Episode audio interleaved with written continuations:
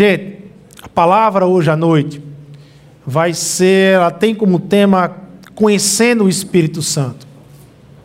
Conhecendo o Espírito Santo. O Espírito Santo é um Deus que, creio eu, muitas vezes negligenciado.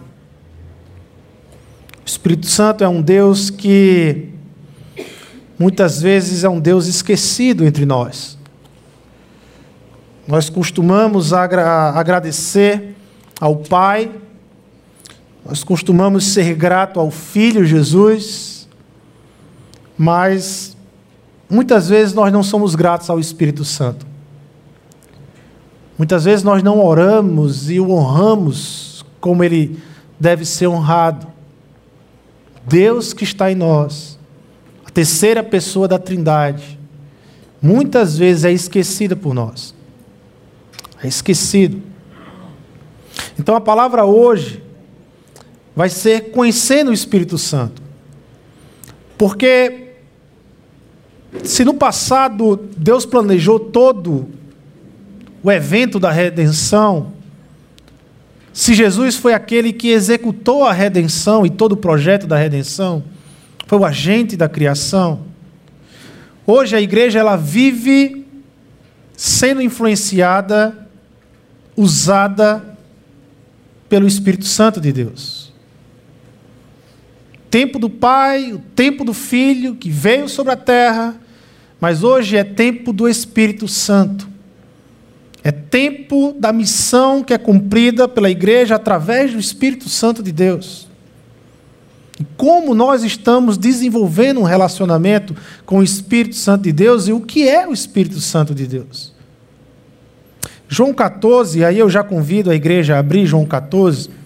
Nós vamos ler uma parte desse capítulo. A partir de João 13, Leiam 14, né? abram 14. Mas a partir de João 13, nós temos João 13, João 14, 15, 16, 17. Nós temos uma série de mensagens de Jesus nesses capítulos que se seguem. E todos eles são capítulos que foram a, a, realizados no cenáculo, naquela sala da, da última ceia, naqueles, nos, Jesus está no seu último encontro com seus discípulos. E naquele cenáculo, naquela sala, a, a, antes, durante e depois daquela ceia, Jesus ensinou muita coisa aos seus discípulos. E tudo que Jesus ensinou naquele cenáculo, nós encontramos nessa série de mensagens entre João 13, João 14, João 15, João 16 e ele termina com a oração sacerdotal em João 17. Faz parte dessas últimas conversas, das últimas instruções de Jesus aos seus discípulos naquele momento. E toda esta conversa, ela está sendo envolvida por uma atmosfera de tensão. Toda essa conversa de Jesus existe uma tensão sobre ela, que é a tensão de que Jesus ele está dizendo aos seus discípulos de que ele vai partir para o Pai. Desde João 13, Jesus está enfatizando, João 13, 14, 15, 16 e 17. João está dizendo aos discípulos: Olha, eu não vou estar mais aqui, eu vou partir para o Pai. Eu não vou estar mais presente de forma corpórea, física com vocês. Eu vou partir para o Pai. Estou voltando para o Pai e vocês vão ficar aqui agora sem a minha presença física, sem a minha presença corpórea.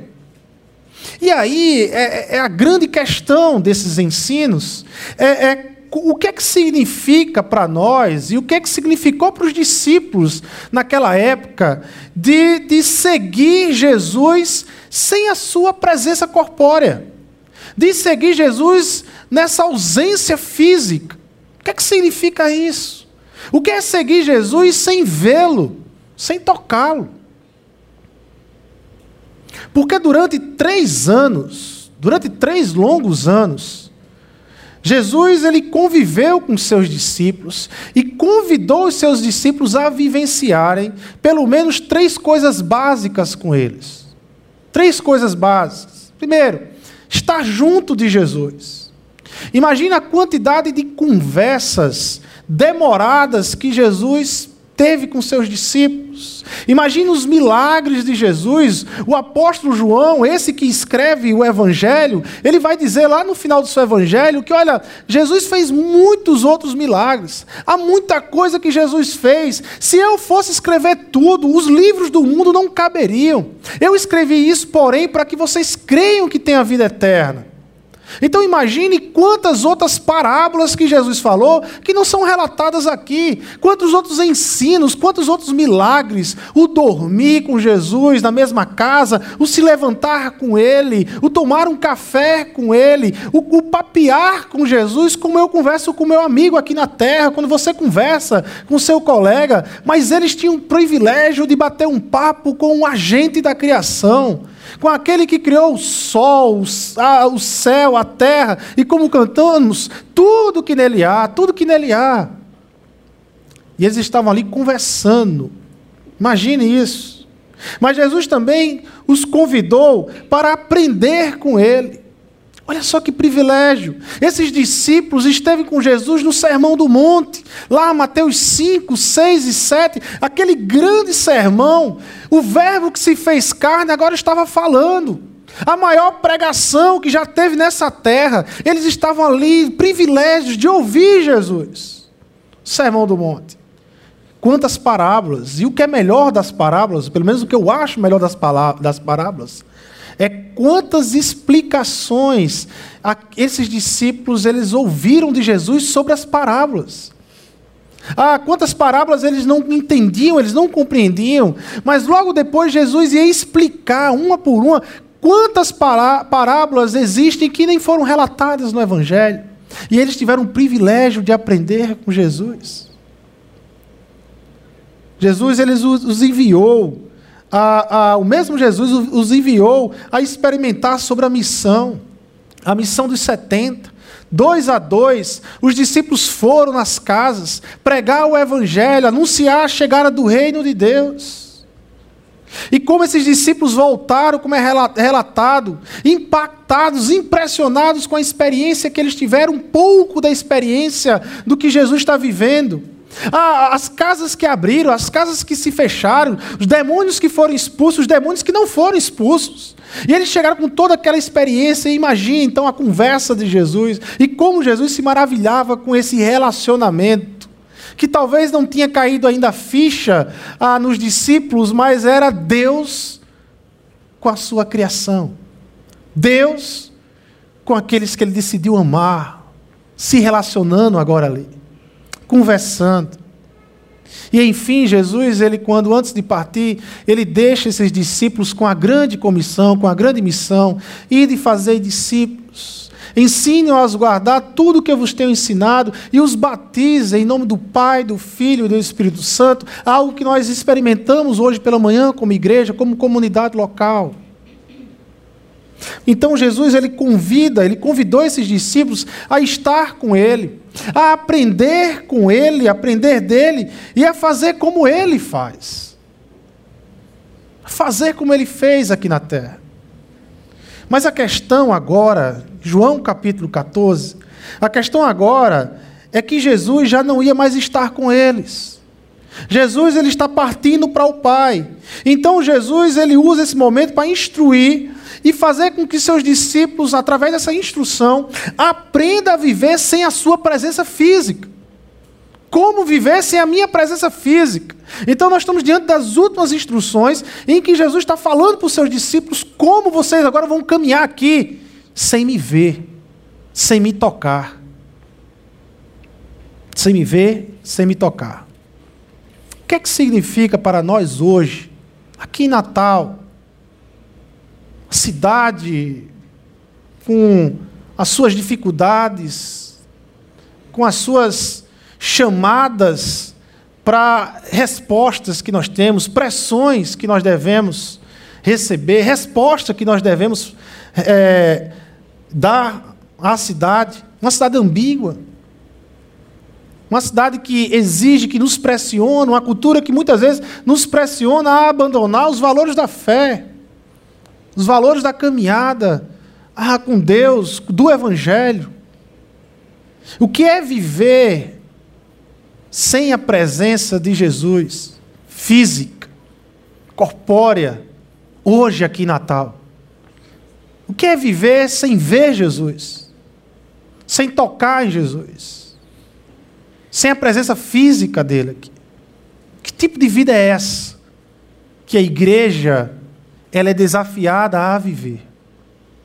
E aí nós precisamos muito, literalmente aprendermos muito do Espírito Santo. Porque a, vista, a vida que Jesus a vida que Deus propõe para a igreja é a partir do Espírito Santo. Não há vida com Cristo e nem há vida com Deus se não tiver vida com o Espírito Santo. Essa é a proposta de Jesus para a igreja. Vamos ler João 14, a partir do verso 16 até o 31. E eu pedirei ao Pai, e eles lhes dará outro, e ele lhes dará outro conselheiro para estar com vocês para sempre. Talvez algumas Bíblias ah, ah, falem de consolador, dependendo da versão, né? Ah, para estar com vocês para sempre. O Espírito da Verdade. O mundo não pode recebê-lo porque não o vê nem o conhece, mas vocês o conhecem, pois ele vive com vocês e estará em vocês. Não os deixarei órfãos voltarei para vocês. Dentro de pouco tempo o mundo não me verá mais, vocês, porém, me verão. Porque eu vivo, vocês também viverão. Naquele dia compreenderão que estou em meu Pai, vocês em mim e eu em vocês. Quem tem os meus mandamentos e lhes obedece, esse é o que me ama. Aquele que me ama será amado por meu Pai, e eu também o amarei e me revelarei a ele. Disse então Judas: não Iscariotes. Senhor, mas por que te revelarás a nós e não ao mundo? Respondeu Jesus. Se alguém me ama, obedecerá a minha palavra. Meu Pai o amará, nós viremos a ele e faremos morada nele. Aquele que não me ama não obedece às minhas palavras. Estas palavras que vocês estão ouvindo não são minhas, são de meu Pai que me enviou. Tudo isso lhes tenho dito enquanto ainda estou com vocês. Mas o conselheiro, o Espírito Santo, que o Pai enviará em meu nome, lhes ensinará todas as coisas e lhes fará lembrar tudo que lhes diz, tudo que lhes diz. Deixo-lhes a paz. A minha paz lhes dou. Não a dou como o mundo a dá. Não se perturbe o seu coração, nem tenham, tenham medo. Vocês me ouviram dizer: Vou mas volto para vocês. Se vocês me amassem, ficariam contentes, porque vou para o Pai, pois o Pai é maior do que eu. Isso eu lhes digo agora, antes que aconteça, para que quando acontecer, vocês creiam. Já não lhes falarei muito, pois o príncipe deste mundo está vindo. Ele não tem nenhum direito sobre mim. Todavia, é preciso que o mundo saiba que eu amo o Pai e que faço o que o meu Pai me ordenou. Levantem-se Vamos-nos daqui. Senhor Deus e Pai, nós te pedimos, Senhor, que nos direcione através do Espírito Santo de Deus, a nos iluminar, a compreendermos a tua palavra e encher o nosso coração de um desejo de cumprir, de vivenciar a tua palavra. Espírito Santo, eu sei que o Senhor habita em nós e é ao Senhor que nós te pedimos ilumine, nos direcione e faz cada vez mais o nosso coração arder em glória e em desejo de viver melhor para Deus e para Jesus Cristo. É em teu nome que nós oramos e te agradecemos. Amém, amém e amém. Nessa leitura, é, existe um ponto aqui a ser explicado na leitura que nós fizemos. Algo que a princípio parece que, humanamente falando, não faz sentido no que Jesus falou. Ah, e por isso que precisa de uma meditação mais profunda sobre esse texto. No versículo 28, Jesus ele diz aos seus discípulos assim: Se vocês me amassem, ficariam contentes porque vou para o Pai. Jesus ele meio que coloca em dúvida a questão do amor, dos discípulos por ele. E, e ele diz assim: Olha, se vocês me amassem, vocês estariam contentes, vocês estariam vibrando, porque eu vou embora, que eu vou para o Pai. E, e, a princípio nós não compreendemos, mas à vista de todo o contexto, nós entendemos o que Jesus estava falando é que ele indo, o Pai vai enviar o Consolador. Ele indo, o Pai vai abrir uma nova era, um novo tempo de relacionamento. O que Jesus está querendo explicar aqui é que, olha, Nesse tempo, o meu relacionamento com vocês é muito geográfico, aonde eu estou corporeamente, e vocês têm que vir até mim para receber as bênçãos, porque é muito geográfico e físico.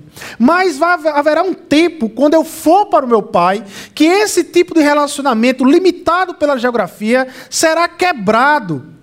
As fronteiras geográficas serão quebradas. E nós vamos nos relacionar continuamente, constantemente, independente de onde você estiver, de como você estiver, porque o Pai enviará o Consolador para morar em vocês. O Espírito Santo estará sobre vocês. As barreiras serão quebradas. Esse texto está falando da vinda do Espírito Santo. De como João coloca aqui o consolador. Quando Jesus ele fala do Espírito Santo aqui, ele usa um termo para caracterizar o Espírito Santo, que é um termo muito amplo no grego. Um termo chamado paracletos, que é um termo que tem uma amplitude gigante na língua original do Novo Testamento, no grego. Paracletos, lá em Tiago, na carta de Tiago, Tiago vai usar esse mesmo termo, Paracletos, para falar do Espírito Santo, mas a, o contexto e a ideia é de advogado. É o Espírito Santo, é aquele que advoga, é aquele que lhe defende. Ah, João ele vai tra traduzir aqui Espírito Santo Paracletos como conselheiro. Em algumas Bíblias, por exemplo, Almeida, traz a ideia de consolador. A, a, a, a mensagem, uma Bíblia parafraseada do Eugene Peterson, traz a ideia de amigo. E todas essas características aqui, elas falam do Espírito Santo. Em sua raiz, a palavra paracleto significa estar junto de, ou alguém que se coloca ao lado de. É, é, Ele que está junto de nós, é Ele que está ao lado de nós, é o Deus que está em nós. Nas batalhas antigas, quando os exércitos estavam perdendo suas batalhas, e quando os exércitos estavam perdendo, a, a, a, não estavam mais encorajados, estavam temendo nas batalhas, existia dentro do exército um homem ou um grupo de pessoas chamadas de paracletos. Eles eram chamados às batalhas para encorajar o exército, para encorajar a tropa que estava perdendo a coragem com as perdas, com as batalhas. E os paracletos iam para discursar e trazer encorajamento, que é uma das ações do Espírito Santo. Todas essas palavras, elas nos ajudam a entender a ação do Espírito Santo em nós. Ele se coloca ao lado, ele é o Deus que está conosco em nós, ah, para nos defender, para nos ensinar, para nos encorajar. Quantas vezes você talvez não passou um domingo em que você está ali e você está sem coragem de vir para a igreja, você não quer vir para a igreja, mas de repente o seu coração se acende, se acende de vontade, de desejo de estar com seus irmãos, de estar na igreja, alguma coisa lhe fala do desejo de você estar aqui e de repente, como você menos espera, você está aqui adorando, glorificando a Deus e você sai daqui agradecendo a Deus e o Espírito Santo que está em você agiu desde o primeiro momento para te trazer aqui.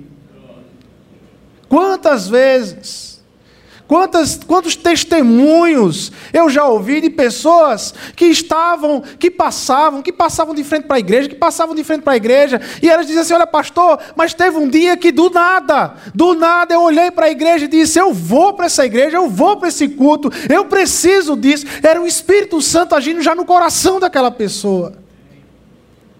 Com o tempo de leitura, ela compreendeu a salvação na vida dela. Do Evangelho, do Espírito Santo que chegou sobre a vida dela. Quantas ações o Espírito Santo não faz sobre nossas vidas, em todos os dias de nossas vidas. Por isso que Jesus diz: vocês devem se alegrar com a minha partida. Vocês devem vibrar porque eu vou para o Pai. Porque quando eu, vou, quando eu for para o Pai, nós vamos inaugurar uma nova forma de relacionamento com vocês. Vibrar. Entretanto, é feita muita confusão sobre a terceira pessoa da Trindade. Quem é esse Paracleto? O que é que ele veio fazer e o que é que ele faz em nós? Há muita confusão sobre a pessoa do Espírito Santo. E aí, nessa noite, eu queria compartilhar um pouco com a igreja, pelo menos de três pontos. É riquíssimo isso aqui. Né? Eu venho desde o ano passado estudando a João 13, 14, 15, 16, 17, ao 18, as, as, últimas instruções de Jesus aos seus discípulos. Me lembro que na série do Natal a gente pregou uma mensagem aqui, eu acho que era desembrulhando o presente, alguma coisa assim, justamente em João 14, falando da palavra e do Espírito Santo como esse presente de Deus para nós após o Natal, ou seja, o Natal, a consequência, traz a palavra de Deus e traz o Espírito Santo de Deus.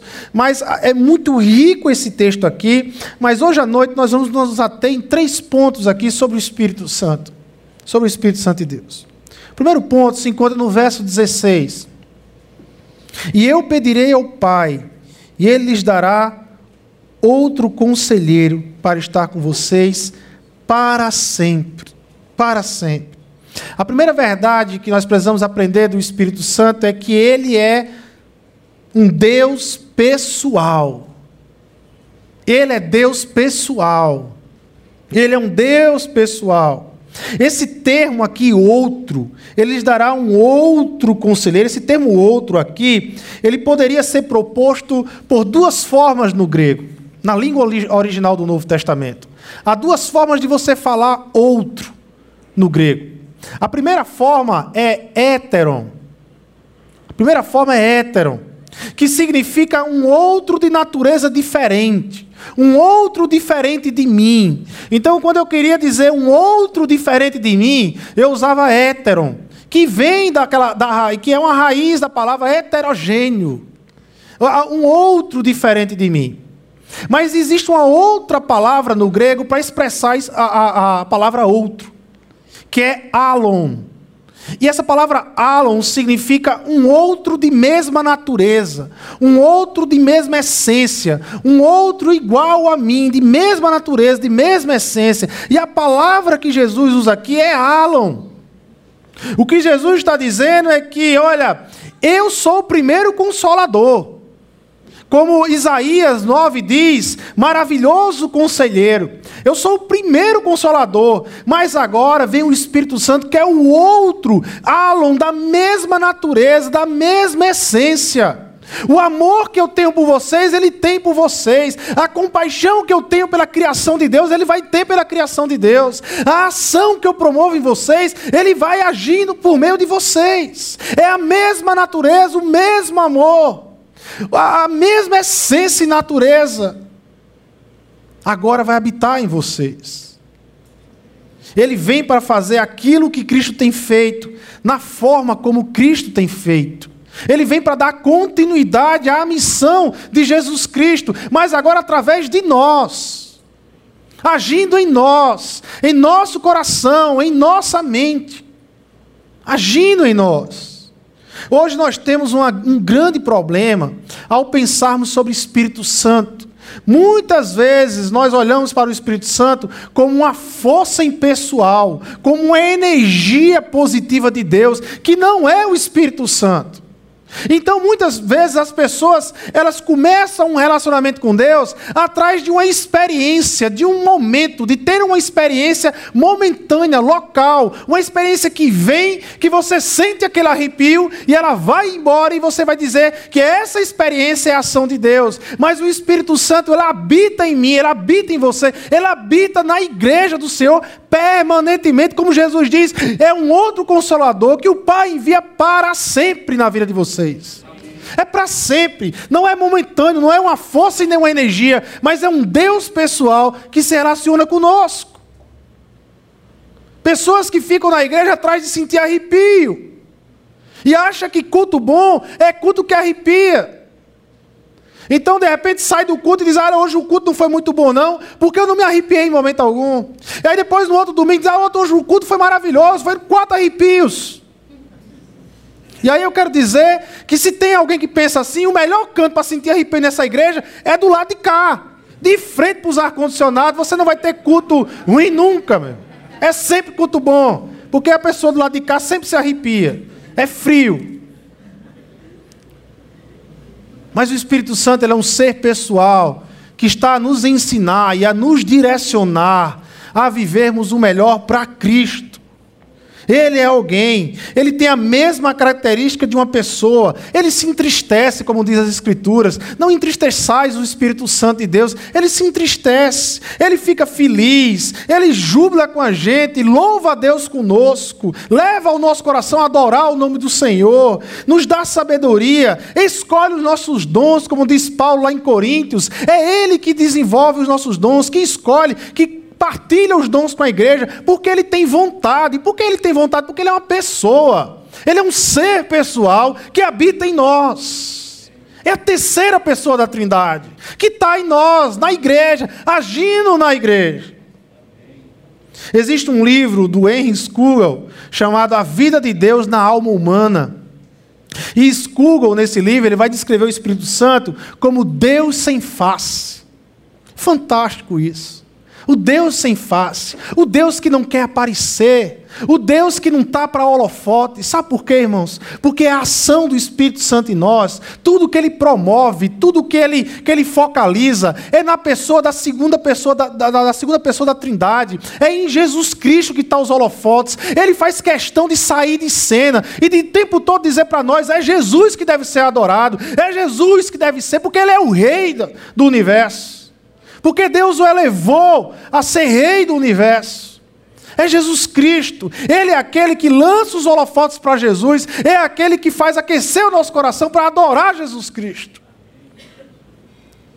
Apesar de ter a mesma essência e a mesma natureza de Cristo, ele nos leva a adorar a Cristo Jesus.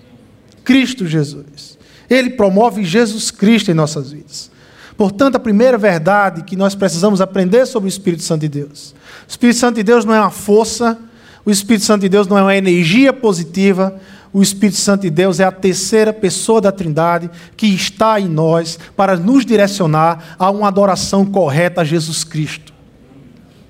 Através da palavra, através da oração, através da comunhão com os santos. Espírito Santo de Deus pessoal que está em nós, ser pessoal. A segunda coisa que eu quero compartilhar sobre o Espírito Santo de Deus é o que é que ele faz em nós. Qual é a ação dele aqui na terra? O que é que ele faz por meio da igreja? Olha o verso 19. Dentro de pouco tempo, o mundo não me verá mais. Vocês, porém, me verão, porque eu vivo, vocês também viverão. O mundo não me verá mais, mas vocês me verão.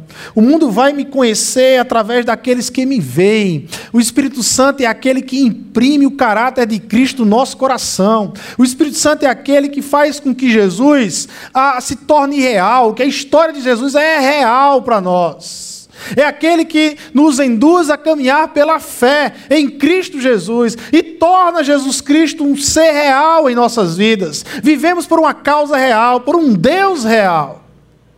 O Espírito Santo é aquele que faz com que, mesmo que Jesus não esteja presente corporeamente e fisicamente nessa terra hoje, ele está presente, porque a igreja do Senhor está presente e o Espírito Santo de Deus está na igreja do Senhor.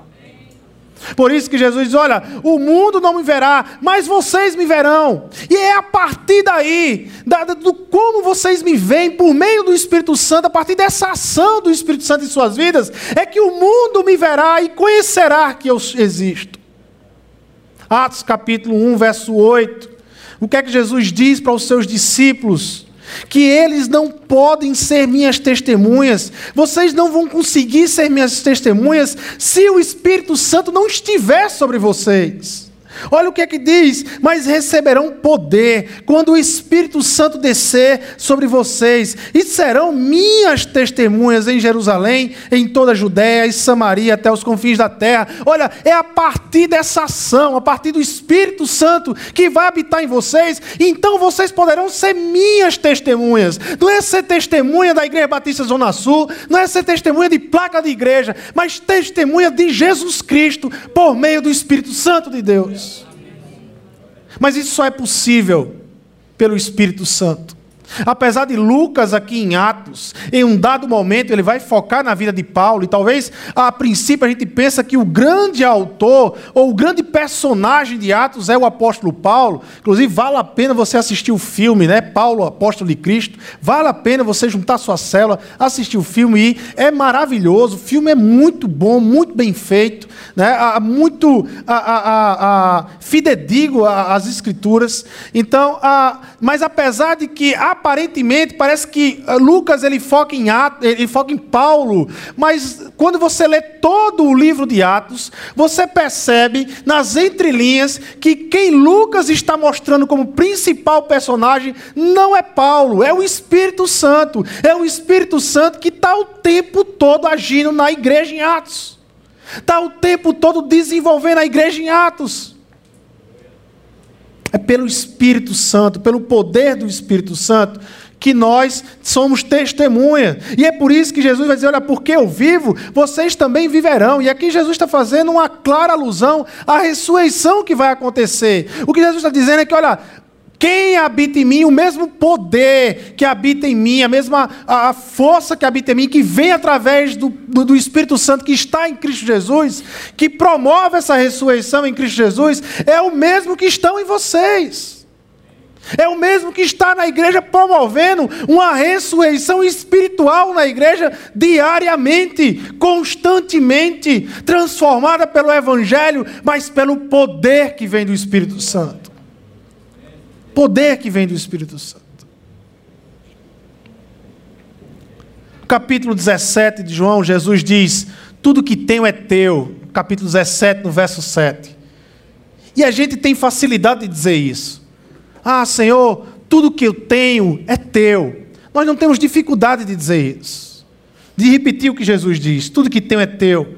E nós até dizemos isso em nossas orações. Mas no verso 10, Jesus ele inverte. No verso 10 do capítulo 17, Jesus ele diz: Tudo que tens é meu.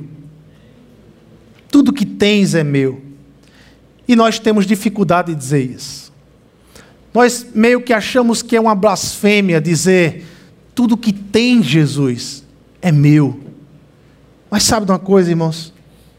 É justamente isso que o Espírito Santo faz em nós. O Espírito Santo veio para nos dar tudo que Jesus tem para nós. É por isso que a Bíblia ela nos chama de coerdeiros com Jesus Cristo. A mesma herança de Jesus é a nossa herança, nem mais e nem menos. Mas é também por isso que a Bíblia nos diz que nos tornamos coparticipantes dos sofrimentos e da glória do nosso Senhor Jesus por meio do Espírito Santo, nós somos coparticipantes em Cristo Jesus, co-herdeiros e coparticipantes. Portanto, o Espírito Santo é aquele que promove a missão de Deus aqui na terra. Primeiro ponto, o Espírito Santo é um Deus pessoal. Ele se relaciona conosco. Ele é um ser pessoal em nós. Segundo ponto, o Espírito Santo é aquele que vai promover a missão da igreja aqui na terra através da minha vida e através da sua vida. Terceiro e último ponto, verso 27. Deixo-lhes a paz, a minha paz lhe dou. Não a dou como o mundo a dá. Não se perturbe o seu coração, nem tenham medo. O Espírito Santo é o selo da paz. É Ele que nos traz a paz que está em Cristo Jesus. Essa declaração ela deve ser compreendida à luz de todo o contexto. Jesus começa João capítulo 14 justamente com a mesma frase do verso 27. Não se perturbe o coração de vocês. O coração, os corações dos discípulos nesse momento estão perturbados, estão com medo. Jesus insistentemente está dizendo que vai embora. E aqueles discípulos não queriam ver isso, não queriam passar por isso, e o coração deles então é tomado por um medo de perder Jesus. Perturbados. O contexto aqui é de que Jesus está indo para o Pai. Recentemente, estudando os textos aqui, lendo um teólogo, ele cita um outro teólogo, ah, que ele diz algo que foi muito interessante, para reler tudo isso aqui. Ele diz: Olha, provavelmente Jesus estava em mente um casamento judaico, quando ele começou a proferir estes ensinos no cenáculo. Provavelmente Jesus tinha em mente um casamento judaico quando ele começou a ensinar esses ensinos no cenáculo. E aí eu fui reler todo João 13, 14, 15, 16, 17, mas agora pensando num casamento judaico, tentando ver o que é um casamento judaico, estudar o que é um casamento judaico no primeiro século e tentando enxergar esse casamento. E é maravilhoso esses textos. Um casamento judaico no primeiro século, ele acontecia mais ou menos assim. O noivo, ele, ele pegava o melhor amigo dele, aquele amigo de confiança, que acompanhou todo o cortejo entre ele e a noiva, e ele leva, então, em determinado momento, até. Ele vai com esse amigo até a casa do pai da noiva. E chegando na casa do pai da noiva, ele vai conversar com o pai da noiva e ele vai fechar os últimos detalhes do dote. É, não se espante, mas naquela época era literalmente um negócio o casamento. E eles fechavam o dote, os valores do casamento, e ali o pai da noiva selava o acordo e o casamento com um, um cálice de vinho. E ele tomava um cálice de vinho e compartilhava com o noivo, e ali estava selado o casamento. Então, a partir dali, o noivo voltava para casa. E já tinha um compromisso de casamento, ao ponto que se a noiva morresse, ele seria um viúvo, ou se ele morresse, ela seria uma viúva, ou se houvesse alguma traição, haveria um trabalho de compensação financeira pela traição. Até poderia ocorrer apedrejamento pela lei mosaica. E aí o noivo volta para a casa do pai. E quando ele chega na casa do pai, que está selado então o casamento, ele começa a construir um puxadinho, ele começa a construir uma casa, porque era da cultura judaica do, dos filhos construir nos quintais da casa do pai, ou próximo, era, era vilarejos, então tinha essa ideia de comunidade, e a cozinha da mãe era a cozinha da esposa, futura esposa. Ela ia trabalhar com a mãe dele na, na grande cozinha da família. E aí ele construía esse puxadinho. A construção demorava em torno de 12 meses, às vezes um pouco mais, às vezes um pouco menos, mas uma média de 12 meses era a construção dessa casa. E ao final de 12 meses, então esse jovem, quando terminava o puxadinho, ele se arrumava, chamava a família dele, a família do pai, os primos, os amigos, e eles iam cantando, celebrando até a casa da noiva, e as crianças gritavam pelos vilarejos: lá vem o noivo, lá vem o noivo. E a noiva então se vestia logo, esperando o seu noivo, e ele chegava na casa dela e tomava a noiva, toda a família acompanhava de volta para a casa do pai, onde tinha um grande banquete, uma grande celebração. Esses casamentos duravam três dias, quatro dias, sete dias, até o vinho der. Lembra das bodas de Caná, quando Jesus transformou a água em vinho para manter a festa e continuar a festa? Era até onde o vinho dá.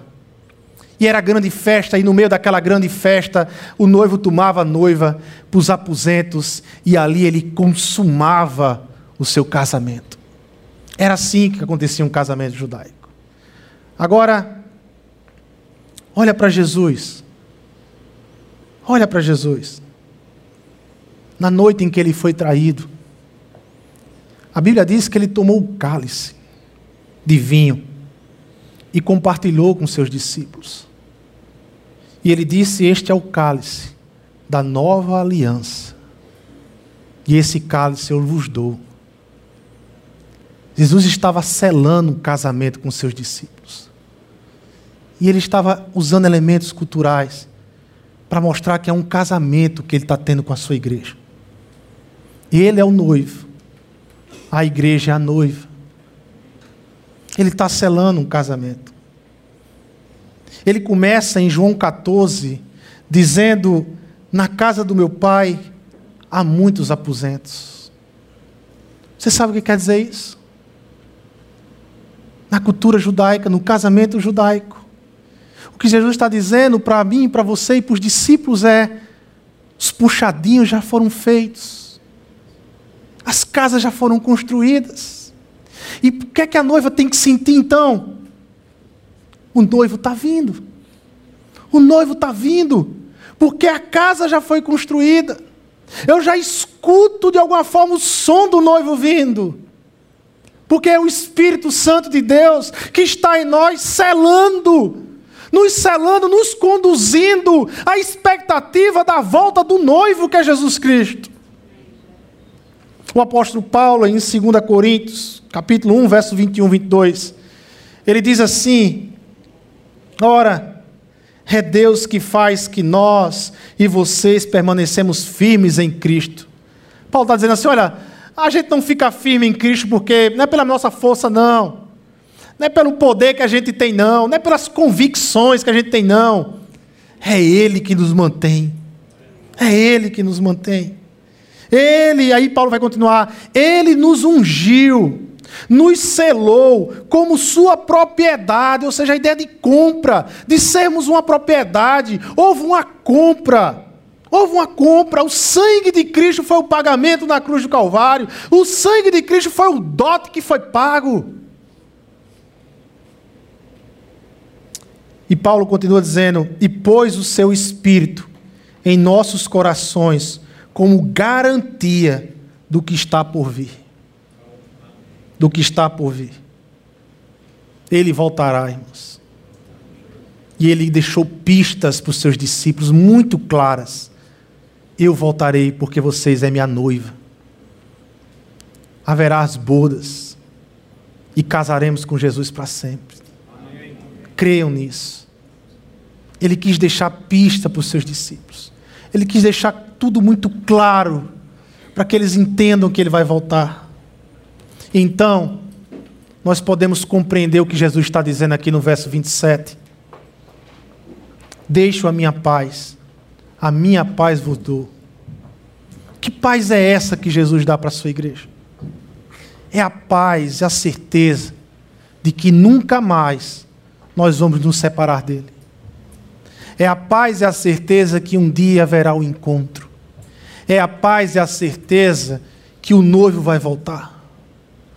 É essa paz que o mundo não pode dar, porque o mundo não tem Jesus para dar, mas o Evangelho tem.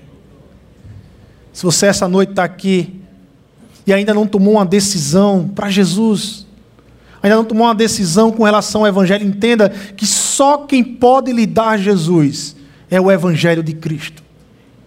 Só quem pode falar de forma autêntica sobre Jesus é o Evangelho de Cristo. Ele, o Evangelho, tem um noivo para te dar. Tenda isso. O mundo não pode lhe dar essa paz, porque o mundo não tem Jesus como noivo. Mas o Evangelho tem. E o Espírito está em nós todos os dias, como diz Paulo, e para sempre nos imprimindo esta verdade. Ele voltará, ele voltará. Tenha calma, tenha paz, ele voltará. Tenha calma, tenha paz, ele voltará. O que é que significa seguir Jesus em sua ausência? Significa viver pelo Espírito Santo. Significa compreender a ação do Espírito Santo sobre nossas vidas. Significa que o Deus que está em nós se relaciona conosco de uma forma mais íntima do que o nosso cônjuge. Ele é um Deus pessoal. Um Deus que ama e deixa-se ser amado. Um Deus que está ao lado para nos encorajar, para nos defender, para nos guiar pelas verdades de Cristo, dando sentido às Suas palavras em nossas vidas. Significa desenvolvermos a missão por meio dele, onde aponta constantemente para o Jesus que triunfou na cruz, para o Jesus que triunfou ao terceiro dia e vive como diz o apóstolo Paulo lá em 1 Tessalonicenses, capítulo 1, verso 5. Não adianta trazermos o evangelho só com palavras. Paulo ele vai dizer: olha, porque o nosso evangelho não chegou a vocês somente em palavra, mas também em poder do Espírito Santo e em plena convicção. Nós precisamos ser uma igreja que não, não transmita apenas o Evangelho em palavras, mas as palavras que venham carregadas pelo poder do Espírito Santo pela ação transformadora do Espírito Santo nas nossas vidas. Esse é o poder do Espírito Santo que nos transforma, que nos molda, que nos faz melhores pais, que nos faz melhores esposos e esposas, que nos faz melhores filhos. E nesse poder do Espírito Santo, nós anunciamos o Evangelho lá fora. É isso que Paulo está dizendo aos Tessalonicenses.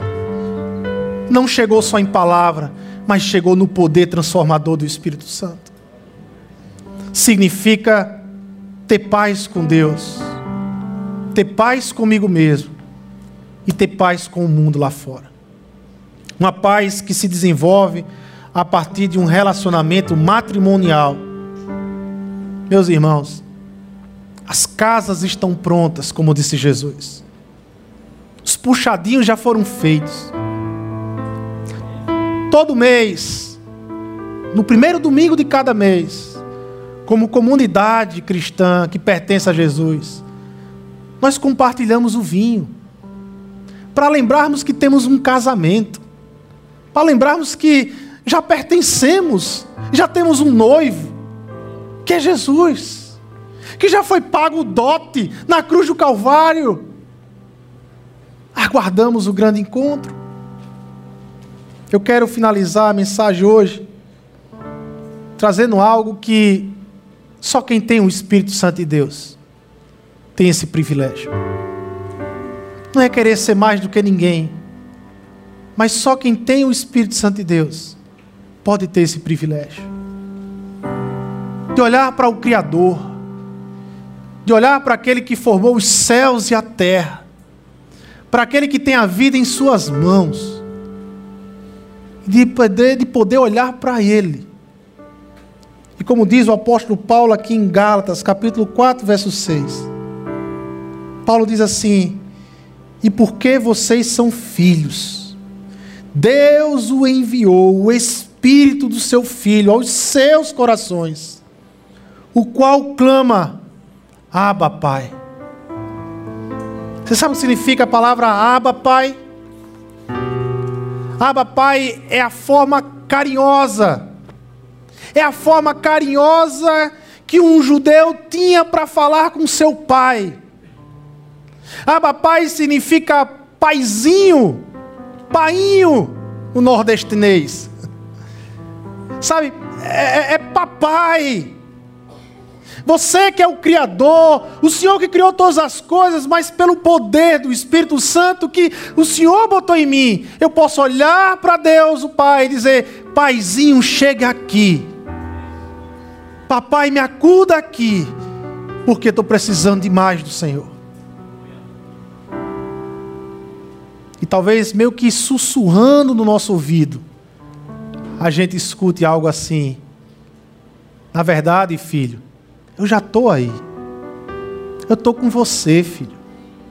O Espírito Santo está sobre você. Ele habita, eu habito em você. Eu ajo sobre você. Eu o amo por isso que eu o tenho como morada. Espírito Santo de Deus.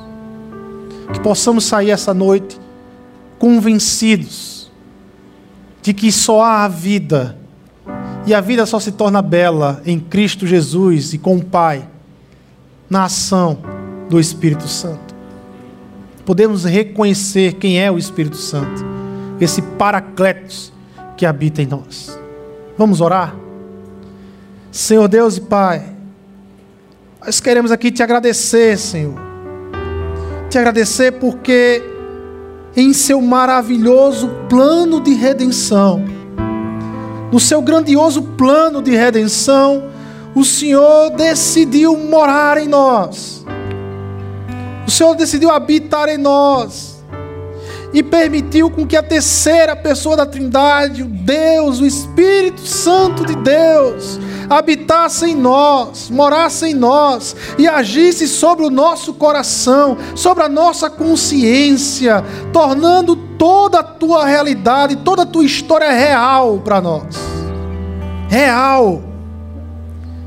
Vivemos a tua realidade. Os nossos olhos se abriram, vimos o que estava por trás das escamas quando caiu e nos maravilhamos em perceber a presença triunfante e vencedora de Jesus Cristo, Senhor. Nós somos gratos ao Senhor. Espírito Santo, que habita em nós e que está em nós e sobre a igreja nós te pedimos, Senhor, que continue a agir no nosso coração, a agir na nossa consciência, a nos direcionar cada vez mais para adorar o Filho Jesus Cristo. Haja sobre nós nos dias em que o nosso coração estiver frio, nos dias em que queremos chutar o balde abandonar tudo, venha acenda um fogo no nosso coração, Espírito Santo.